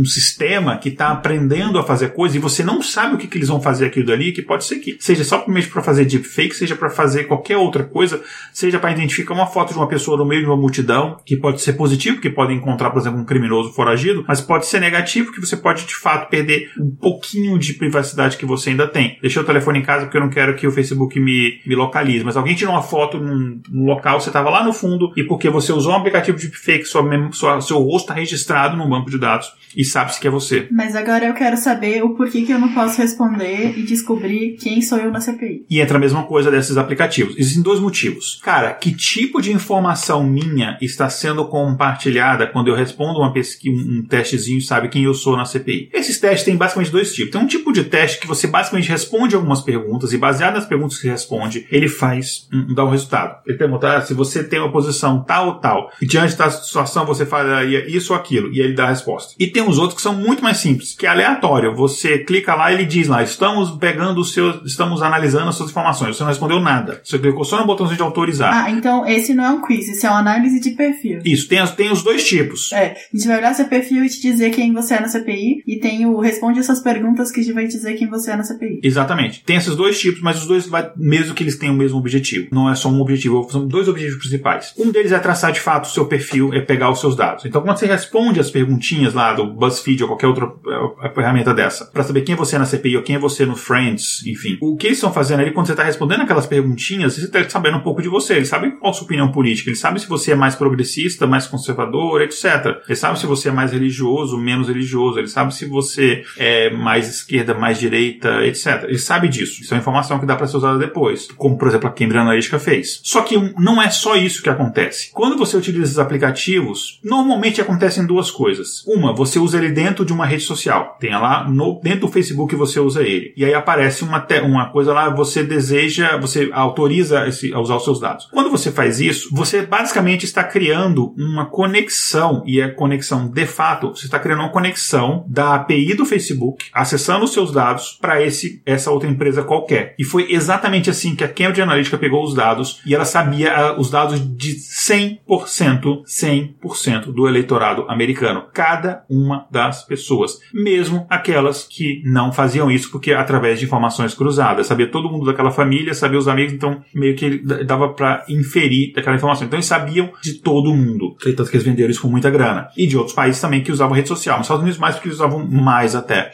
Então, quando você autoriza o aplicativo, que às vezes você pensa, ah, ele está autorizando só porque para compartilhar ou só para tal, você está autorizando a ele ir lá e pegar quem são os seus amigos, quais são os locais em que você esteve, é, quais são as coisas que você curtiu, as coisas que você compartilhou, os grupos, as comunidades que você faz, você faz parte, as páginas que você curtiu, é, série que você assistiu, porque às vezes a gente compartilha, ah, série legal que eu tô vendo, você tá, autorizou ele a pegar aquilo. Por mais que ah, eu fiz o teste, fui lá e desautorizei imediatamente, mas é, isso é um sistema automático, ele vai lá, ele, são poucos segundos para ele pegar, faz uma cópia desses dados e salva. Segundo o acordo entre as empresas e o Facebook, as empresas que compram esses dados, mas depois com a Cambridge Analytica a gente descobriu que o Facebook não tinha controle sobre isso, elas não estavam fazendo isso. A partir do momento que você coloca lá, não autorizo mais esse aplicativo a ter acesso aos meus dados, ele deveria apagar os seus dados, mas eles não fazem, ele faz uma cópia, aquela cópia daqueles dados ali, faz um snapshot dos seus dados. E aí, às vezes, você fez o teste e você, cara, porque é difícil, é de propósito que é difícil, você tem que entrar nas suas configurações pessoais de segurança e ver quais são os aplicativos que estão autorizados. Se você fizer isso, tem uma lista gigantesca de aplicativos autorizados que de teste você fez há cinco anos atrás e está lá ainda, pegando seus dados todo dia, todo dia, todo dia e armazenando aquilo dali. Isso é uma, uma forma. Uma segunda forma é você usa o aplicativo fora das redes sociais, mas ele pede para você fazer um cadastro. Os cadastros normalmente são chatos. Só que tem opção. Em vez de fazer o cadastro, você pode simplesmente logar usando a sua conta no Google, usando a sua conta no Facebook. E é o que normalmente o pessoal faz, ah, vou usar a conta do Facebook. Quando você faz isso, existe um negocinho falando, você concorda com nossos termos de uso. Ninguém lê os termos de uso. E lá tá falando, a gente tem acesso, a gente, você dá, autoriza a gente ter acesso aos seus dados à rede social. Ele faz a mesma coisa, vai lá e copia todos esses dados. Esse negócio de acesso ao redes de uso, sabia que nas primeiras versões do termos de uso do tava ali dizendo que os direitos autorais das fotos suas que você postou no Instagram era do Instagram. O Instagram poderia a qualquer momento cobrar royalty seu se você usasse aquela foto fora do Instagram. Claro que eles não fariam um negócio desse, que isso, enfim, isso é, é, geraria um hate gigantesco em cima da rede social. Mas tava lá. Eu não sei se ainda não tá, mas eles tiraram porque eles tiraram, não sei se botaram de volta. Teve uma empresa, a gente já citou isso num episódio mais antigo, uma empresa de uma loja de jogos na Inglaterra, equivalente ao que a gente tem aqui nos Estados Unidos, chama GameStop. Uma loja de, de, de jogos usados, de videogame e tal, no, no, na Inglaterra, que eles fizeram de brincadeira. Eles fizeram, tinha uma promoção lá, você tinha que cadastrar no site para pegar uma promoção para comprar um, uns jogos lá, e eles tinham um termo de uso lá, que você tinha, um padrão. E uma cláusula do termo de uso é que você vendia, você doava a sua alma para eles. Sua alma era deles. E eles conseguiram em coisa de 20, só que eles deixaram só durante 24 horas, só para fazer um teste, praticamente uma pesquisa, uma, uma, uma trollagem, e eles conseguiram coisa de 2 mil almas. Então, essas informações, elas podem sim ser usadas contra você. E não adianta esse discurso de que, como eu falei isso, eu já falei isso mais uma vez, mas eu quero enfatizar. Ah, mas eu não tenho nada a esconder. Não é questão de ter nada a esconder. Você não sabe como os seus dados vão ser utilizados, porque eles podem ser usados contra você, às vezes até para te induzir a, a, comprar coisa, e todos nós podemos ser manipulados, desde comprar um limpador de óculos que parece um canivete a qualquer outra coisa, a votar num, num, num fascista. É, mas podem ser pessoas que são parecidas com você e você está comprometendo elas também, ou, ou seus amigos, ou seus parentes e tal, quando você está respondendo esse tipo de teste, que você está dando insights, está dando informações em relação a essas pessoas também. Então tem esses problemas que eles são muito, muito grandes. Então esse profiling que eles fazem, essas, então isso por isso eu recomendo ao pessoal, gente, segura a curiosidade, não use esse aplicativo de alteração de foto, não use esses aplicativos de teste, não responda esses testes, entendeu? Não faça isso, é porque não é questão de ter alguma coisa a esconder ou não ter nada a esconder, é questão de que você está municiando é, empresas que você não sabe nem de onde são, nem quais são as intenções, está dando capital para essas empresas, ela está se valorizando porque ela está coletando mais dados. A Cambridge, ah, eu esqueci de falar, a Cambridge Analytica ela criou uma empresa, ela tinha uma empresa de fachada de testes, que eu não lembro o nome agora, então eu vou falar um nome que eu acho que é para, às vezes não é, tomando um processinho. Eles criaram uma empresinha de teste, ficava lançando testes em várias línguas, que eram esses testezinhos bobos. E o objetivo era só você autorizar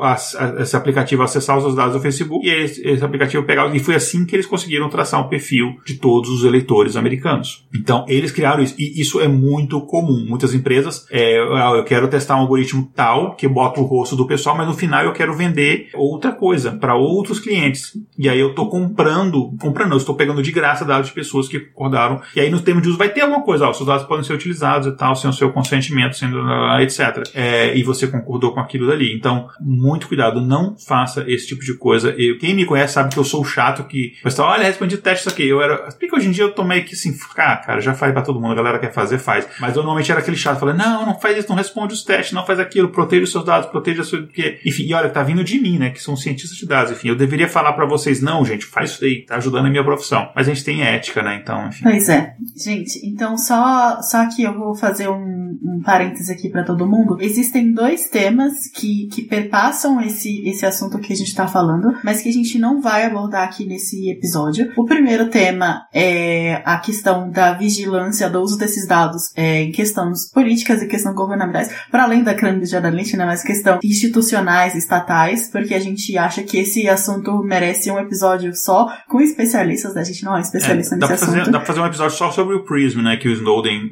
é, acabou. Sim, sobre Snowden, sobre a China, sobre diversas coisas. Então a gente sabe sobre isso, a gente não esqueceu de falar que realmente isso merece um episódio completo à parte. E a segunda coisa que tem a ver também é, um é sobre a LGPD, que vocês devem ter ouvido falar. Se não ouviram falar, gente, por favor, ouçam um episódio de LGPD, que é a Lei Geral de Proteção de Dados, que já está no ar, e é por causa dela que você tem que aceitar cookies toda hora, então culpem a ela. É, e lá eu trouxe um, é, um especialista sobre o assunto, um grande colega meu que trabalhou comigo e que implementou, ah, fez todas as alterações de LGPD na empresa que eu trabalho, então, né, realmente sabe do que ele tá falando. É, e a Carla também, que, né, nossa querida advogada de plantão, a gente falou mais sobre a LGPD, então, se você quer saber mais sobre isso, essa lei, ela foi feita como um, um- uma tentativa, né, uma resposta a esse uso de dados, e aí, né, que- entra- fica a discussão de se isso foi efetivo ou não, se tá sendo, né, é, real ou não aquilo, mas foi uma tentativa de resposta a isso. Então vale muito falar, é,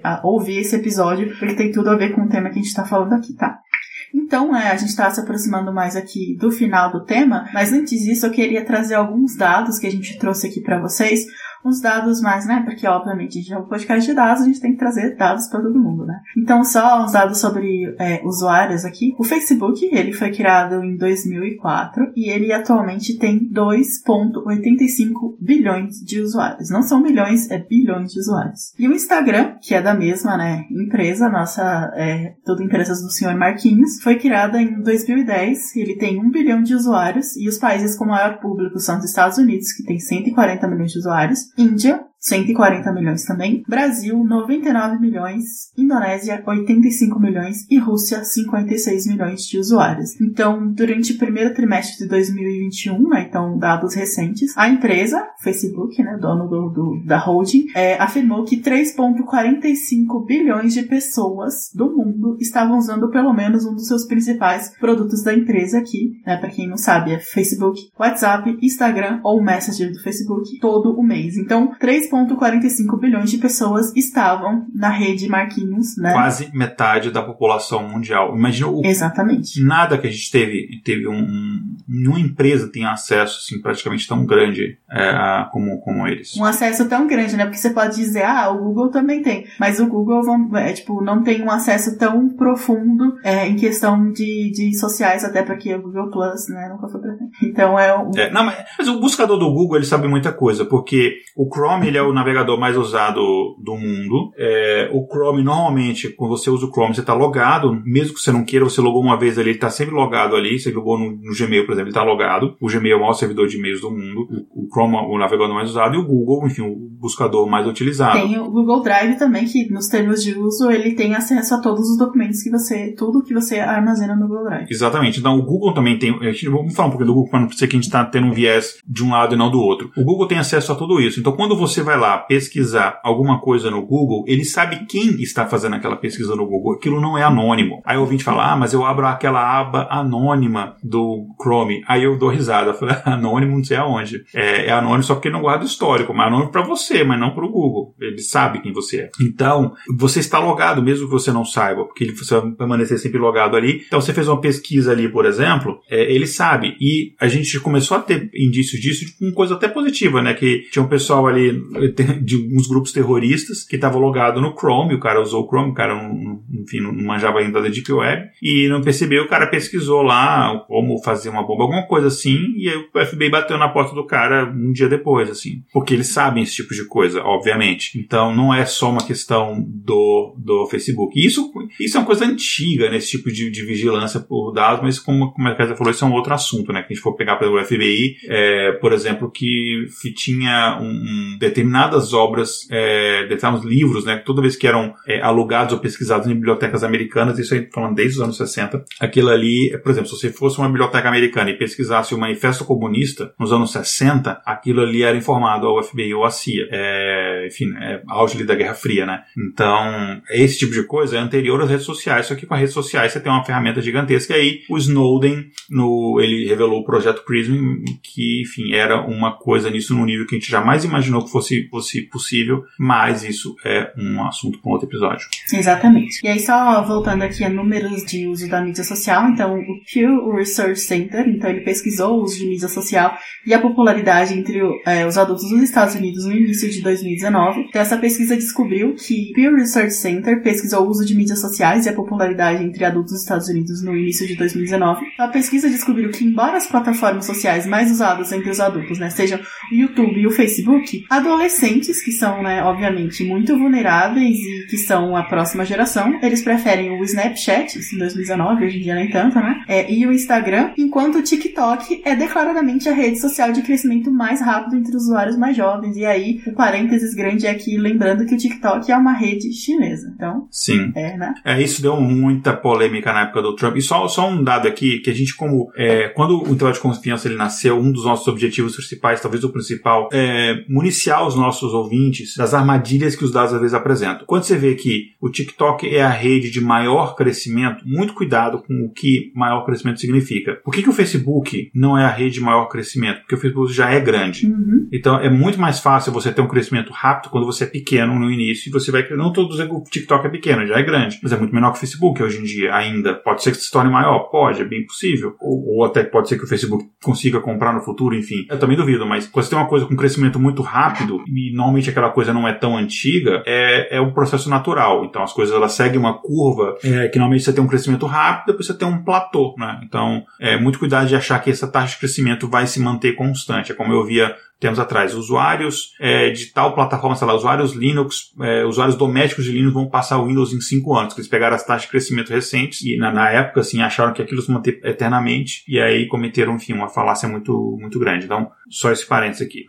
E aí, voltando aqui aos dados, o uso de mídia social é quase universal entre os adolescentes de hoje, né, os adolescentes americanos. Então, esse mesmo Pew Research Center relata que 97% dos jovens americanos de 13 a 17 anos usam pelo menos uma das sete principais plataformas online. E o gasto de tempo, né? O tempo gasto, a quantidade de tempo que eles ficam dentro dessas redes sociais é impressionante, né? Então o relatório indicou que adolescente, o adolescente médio de 13 a 18 anos gasta cerca de 9 horas nas redes sociais todos os dias e adolescentes de 8 a 12 anos, né? 8 a 12 anos, gente, ficam ligados por cerca de 6 horas por dia. Então esses são só alguns dados e porque esse tema que a gente está falando hoje é tão importante e vai se tornar cada vez mais importante para as próximas gerações, porque são gerações cada vez mais conectadas, né? Então, é, por exemplo, eu, o Igor e eu, eu acredito que a maior parte dos nossos ouvintes são pessoas que é, nasceram e não existia rede social, né? A não ser aquele ocultezinho básico, é, e aí foram crescendo, né? Entrando com, com, com o tempo. Mas adolescentes agora, né? Crianças e adolescentes já crescem com isso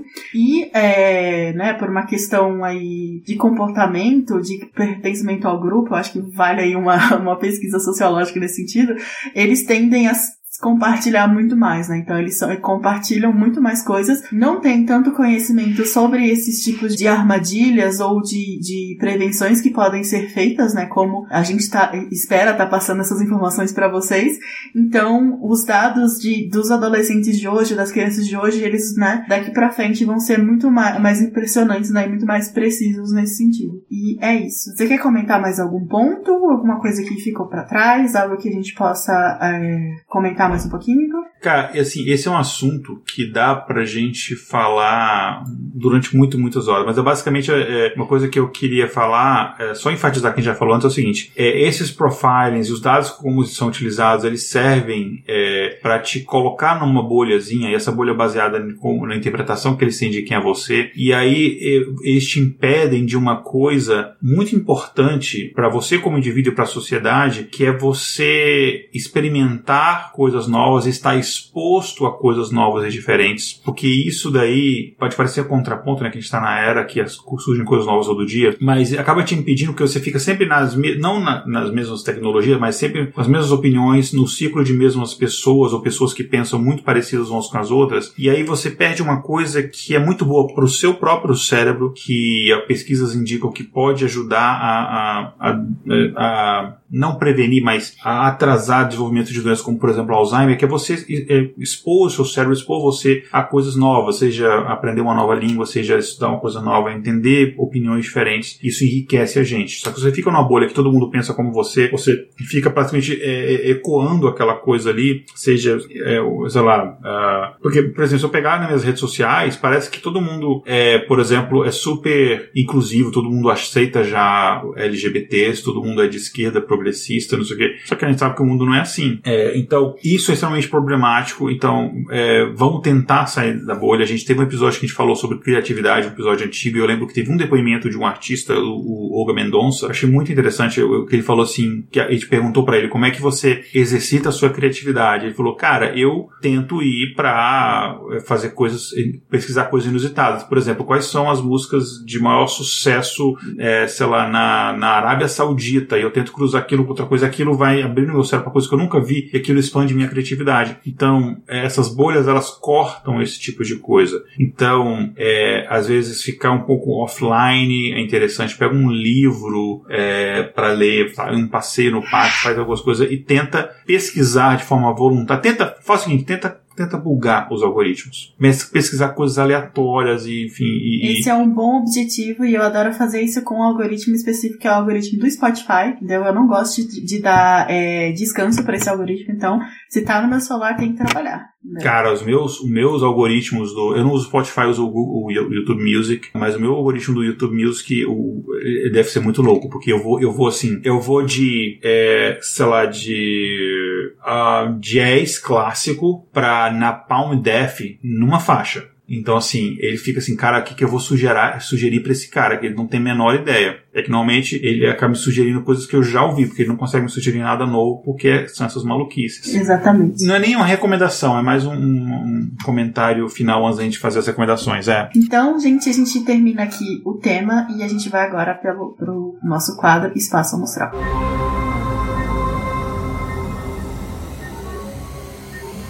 Espaço Amostral.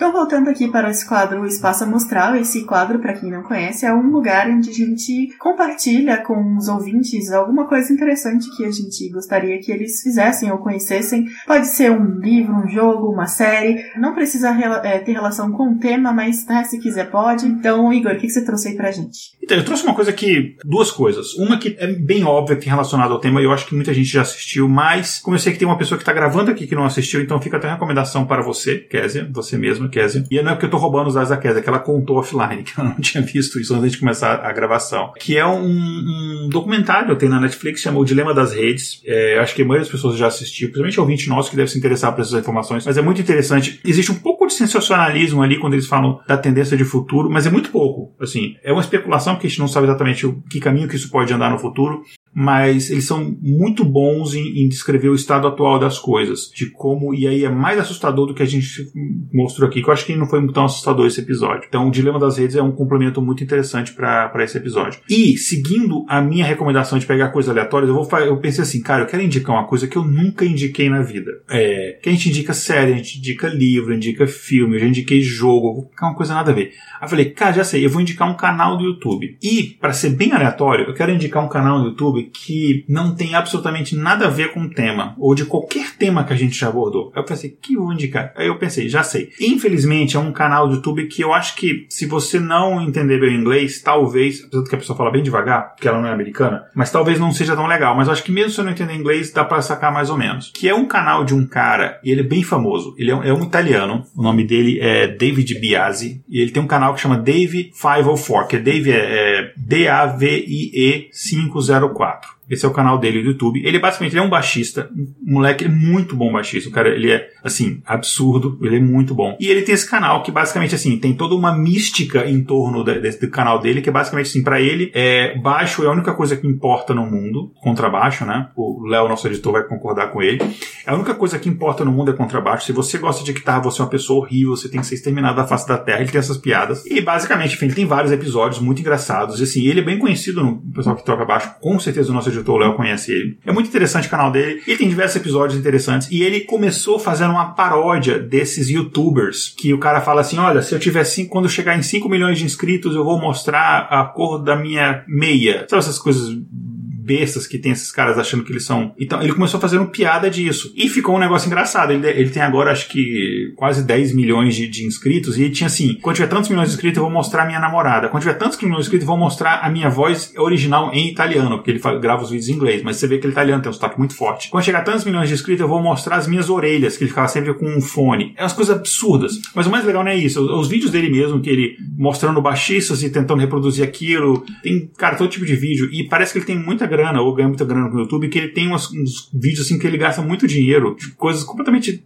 sem noção. Que, por exemplo, tem aquela música do Toto África. Aí ele pegou, comprou um, um ticket e foi pra África, passou lá em alguns países só para tocar essa música no baixo na África. E teve uma Around the World que ele literalmente ele viajou e deu uma volta ao mundo para tocar essa música em vários locais do mundo. Tem episódios que basicamente ele paga pessoas que dão aula de baixo online, ele finge que ele é um baixista iniciante e ele chega, mostra como é que você toca? Aí ele toca assim, mais ou menos, aí o cara, ah, tenta fazer isso. Ele, aí, tipo, ele faz assim um negócio mega, assim, profissional que o, professor não consegue. Aí o cara, nossa, ele falou, nossa, você é um professor muito bom. Aí o cara, não, não é possível, tipo assim, você saiu do noob para um cara profissional, isso aqui.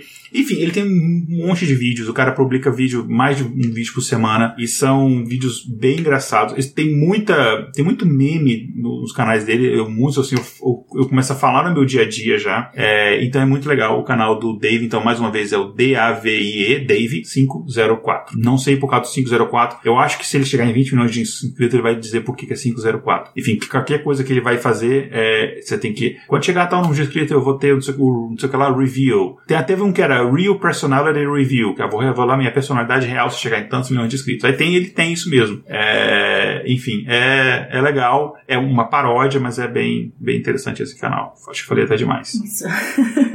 Acho que depois dessa indicação a minha não vai ser tão interessante e legal. Mas é, o que eu queria indicar para os nossos ouvintes, na verdade, é um navegador de internet e então eu vou indicar para vocês o Brave. Eu uso, está aprovado, eu uso, muito legal. Olha, tá vendo? Aí, ó, só, só uso os inteligentes. Mentira, gente. É, é brincadeira, mas é, esse é um, um, navegador bem legal. Eu gosto dele por alguns motivos. O primeiro motivo é que ele bloqueia todos os seus todos os anúncios de é, já não, você não precisa colocar nenhuma extensão, não precisa baixar aqueles adblocks malucos, então ele já bloqueia os coisas. Então ele tem um controle de dados que você compartilha com sites bem legal. Então você consegue entrar nas configurações e é, bloquear cookies e bloquear é, um monte de coisa. Mas também se você não, não, não souber mexer, a configuração padrão também já bloqueia várias coisas então não precisa se preocupar com isso. Eu uso ele na configuração padrão mesmo. E aí ele é bem legal, assim, ele eu, eu gosto, ele tem uma, uma interface assim parecida com o Firefox, então não é uma coisa assim muito diferente. E aí só o, o único problema é que de vez em quando você vai ter alguns sites ou algumas coisas que não funcionam direito, mas aí não é culpa do Brave, é porque, como o Igor falou mais cedo, o Chrome é o, o navegador mais utilizado né, no mundo, então várias coisas estão otimizadas para o Chrome. E aí então você só vai conseguir funcionar. Eu nunca encontrei site não funciona. É, não, alguns, alguns não funcionam comigo. Sabia que você, você ganha criptomoeda quando você usa ele, né? Isso, tem a questão do, dos rewards também, que eu nunca utilizei, mas é, tem essa parte legal também. E você consegue doar o, os rewards também para produtores de conteúdo, então ele tem uma parte bem legal, assim, ele tem a parte de privacidade e de, de, de, de, de né, produtores pequenos de conteúdo bem legal. Dá pra, dá pra você pesquisar mais sobre e utilizar todas essas coisas, ou você pode fazer igual a mim, só utilizar ele né, normal mesmo, sem, sem preocupar com essas coisas. É, e ele, aí, tem, ele tem uma é legal, eu não, eu não lembro o nome falei. agora. Eu, eu... É o Rewards, é o Brave Rewards. Brave Rewards, então, ele é uma cripto. Ele, se você vai, por exemplo, você negocia cripto, sei lá, por exemplo, no Coinbase, lá tem o Brave Rewards lá. Então, você vai usando ele, você vai ganhando cripto, é, e é bem legal. Isso, tem as, tem as moedinhas, isso, que você pode doar, isso. E aí, é só isso que, só esse parênteses que eu falei, que algumas coisas já aconteceu comigo de dar problemas, é, e aí quando eu troquei por Come, funcionou normal, mas é bem raro que isso aconteça, e faz tempo que aconteceu da última vez, então dá pra ele usar normalmente, e legal também que ele tem, você consegue, é, sabe quando você, a barra de endereço que também vira uma barra de pesquisa? Dá para você usar aqui a minha segunda indicação, o DuckDuckGo, que ele é um, um gerador de busca, né, um, um, coisa, um coisa de busca muito melhor que o, o Google, porque ele não usa nenhum dos seus dados e não guarda nada dos seus dados, então ele é muito bom. Então com o Brave você pode colocar lá que o seu, seu buscador principal é o DuckDuckGo, e também com o Brave você consegue usar a, o Tor também. Você consegue entrar numa, sabe, quando você coloca lá é, a aba anônima que o, que o Igor falou, então tem a aba anônima e tem a aba anônima com o Tor, que é o navegador lá que as pessoas usam para na Deep Web e tal. Esse eu nunca mexi, gente. É, mas o Brave é bem legal, recomendo aí pro pessoal. Eu já usei, eu já fui usuário da Deep Web. Tem um mundo freak muito antigo que a gente gravou sobre Deep Web, que inclusive é, na época, não sei se ainda tá no ar, eu editei a imagem, botei uma mensagem encriptada, escondida dentro da imagem do episódio. A gente nunca falou isso pra ninguém, ninguém nunca viu falar que encontrou. Acho que a gente deu umas dicas e tal. Mas se você entrar no site do mundofreak.com.br lá, procurar por Deep Web, tem um episódio muito antigo, deve ter episódio de 4, 5 anos atrás, na época que eu ainda fazia parte da equipe do Mundo Freak, a gente gravou sobre Deep Web e eu contei algumas das coisas que eram contáveis. É... Eu comecei a entrar para um ponto, mas teve que tirar a edição, porque senão ia virar um episódio proibidão de, enfim. A minha outra recomendação é não vá para Deep Web, cara, é bizarro. Mas o Tor é um navegador bacana. Só que o detalhe... Fique na superfície para você não se afogar. Só uma última dica aqui sobre o Tor. Se você está usando navegador de Deep Web, o navegador Tor, por exemplo, e de rede descentralizada e tal, uhum. você pode ter que usar ele como a, aquele tem que ser o único navegador aberto naquele momento. Que a ideia é, é, é ser anônimo, né? E VPN. E VPN. Se você tiver aberto ele e tiver aberto no mesmo computador, por exemplo, um Chrome, que você está logado no Gmail, você consegue ser identificado é, através de um, tem algoritmos do, da NSA e da FBI que conseguem te localizar. Uh, então, se você estiver usando esse tipo de navegador, você fecha todos os outros. Mas fecha e, e, e finaliza a, a, task ali para não ficar rodando no, no, background e tal, enfim. Aí você tem um pouco mais de segurança. Normalmente eu recomendo o pessoal criar uma VM, mas aí é bem complicado, né? Criar uma máquina virtual e usar ele na máquina virtual, mas enfim, aí eu não vou ensinar o pessoal não, a fazer. Não dê dica para as pessoas entrar na Deep Web depois de ter falado é, eu falei pra na Deep Web. Exatamente, né? Gente, não entra é. na Deep Web, mas se você for entrar, né? Não, enfim, tá. Pois é, não pode entrar na Deep Web, mas se quiser pode. É... Se, aí, se for entrar, vamos fazer certo. Se for entrar, pega um computador que você que nunca foi conectado à internet antes e só use esse navegador lá. Pronto, falei, não vou falar mais nada. É, é redução de danos, né? Como é que é aquele coisa de drogas? É redução de danos, né? Então não use drogas, mas se você usar, por favor, tome esses cuidados. Exatamente, né? Use seringa descartável. Pois é. não compartilhe sua seringa, traga seu próprio cachimbo de cada. Não, gente, esquece. Muito obrigada, gente, né, pra quem tava ouvindo aqui, quem tava ouvindo ao vivo, quem tá ouvindo depois. É, mandem pra gente os seus feedbacks, se vocês gostaram, se foi um, uma coisa interessante. É, se você ficou desesperado com isso sobre o Facebook e quer apagar todos os seus traços na internet, mas aí você não vai conseguir falar com a gente. Mas é isso, gente. Igor, qual a sua, faz aí a sua despedida. Você tem algum jabá novo, alguma coisa? Ainda não. Em breve a gente vai ter um, um, um jabá muito interessante novo no intervalo de confiança, mas ainda, ainda não. É só pedir, fazer um pedido para os nossos ouvintes, que é o seguinte: é, ajude a gente a crescer. É, seja se tornando um apoiador lá no intervalo de confianca.com.br barra apoio. Você pode, a partir de 5 reais por mês, que é muito pouco, pode nos ajudar. Mas às vezes você não tem condição, a gente entende, você pode ajudar de outras formas, como por exemplo, divulgando a gente. Divulgando assim, que eu falo o seguinte: chega nas pessoas que você acha que vai gostar da gente, fala, ó, é, entra no Spotify, ou sei lá, entra no aplicativo tal aqui de podcast. Entrou, procura intervalo de confiança, procurou, clica lá em assinar, subscribe. Porque aí a gente quer ter mais assinantes de fato, e assinantes do aplicativo. Você não paga nada por isso, né? Então você usa Google Podcast, Apple Podcast, Deezer, Overcast. Assinante do feed, né? Uhum. Assinante do feed, é Spotify. Qual que você usa de para podcast, quer dizer? Eu uso o Addictive. Addictive. Eu não consigo pronunciar essa palavra nem ferrando. Podcast Addictive. Ok, é, eu, é, eu, eu, eu uso o Overcast, mas enfim, tem muita, muita gente usa, por exemplo, o Google Podcast, todas as Amazon Music, a gente está em todas, tá? É só. É, e nesse caso, gente, não, não contem com a vigilância do, do, do, das redes sociais. Então não é só falar intervalo de confiança do lado do celular ligado, ou, né, né não é só. Esquece isso, gente. Realmente entra no site. A gente não paga para eles, então é, é isso é, mesmo. Então, mas como a gente não paga, a gente também não é cliente, não vão fazer esse, esse favor pra gente.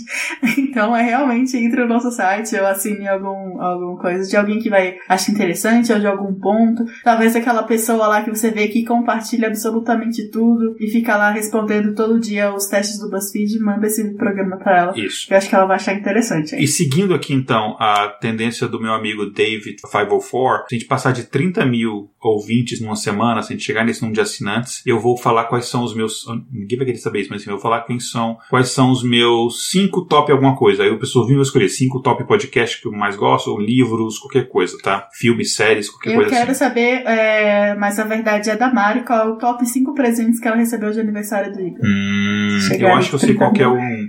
Eu, acho que eu sei qual que é o top 1, eu acho. Vamos ver. É desse aqui, é, gente. Pra quem não entendeu, essa é uma, uma piada aqui do, do, do- background, mas é bem Eu falar pro pessoal que não entendeu, basicamente é o seguinte, foi o aniversário dela recentemente e eu dei, tipo, não foi, na verdade não foi o único presente que eu dei, que fique claro, tá? Ela ganhou outro presente maneiro. Ó, agora mudou a história, porque eu tinha entendido que era o único presente. Você imagina Não, no assim, aniversário em você tá casada si- e aí o seu marido vai te dar um presente de aniversário, aí você recebe isso. Não, no presente, no dia do aniversário em si foi isso, é que eu dei um outro presente que o dia das mães veio perto, eu dei um outro presente no dia das mães que meu falou, ó, esse presente aqui com um presente mais caro e tal, então serve pros dois. Mas no aniversário em si, que a gente tava falando aqui antes da gente começar a transmissão, a- começou a transmissão, mas antes de começar a gravação em si, né? Então ficou mais para o pessoal que tava indo ao vivo. Eu dei pra ela de presente uma batata. Como assim uma batata? Batata frita? Não, uma batata, batata mesmo, batata a, a raiz. Só que não é qualquer batata. Chegou bonitinho, percorreu, eu comprei uma batata que vem com. É, é uma empresa que eles, eles imprimem o rosto da pessoa na batata. Então tinha a cara dela impressa na batata e atrás tinha uma frasezinha super fofa que era You're my favorite potato, né? Você é minha batata favorita. E enfim, é isso. Só que a batata que você não pode nem comer, porque como Nem eles. dá pra comer a batata. Não, porque eles falam assim, eles Tá não recomendam.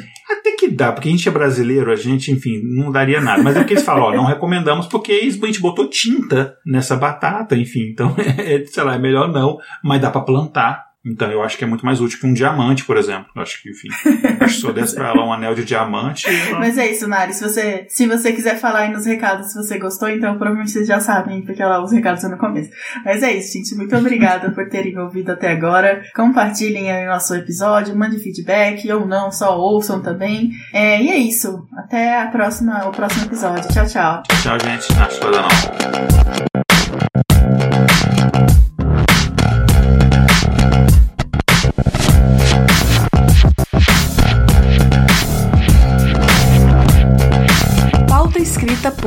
Tatiane do Vale. Vitrine Diego Madeira. Vinhetas Rafael Chino e Léo Oliveira. Voz das vinhetas Letícia Dacker e Mariana Lima. Redes sociais e marketing Vanessa Vieira. Gerência de projetos Késia Nogueira. Edição Léo Oliveira.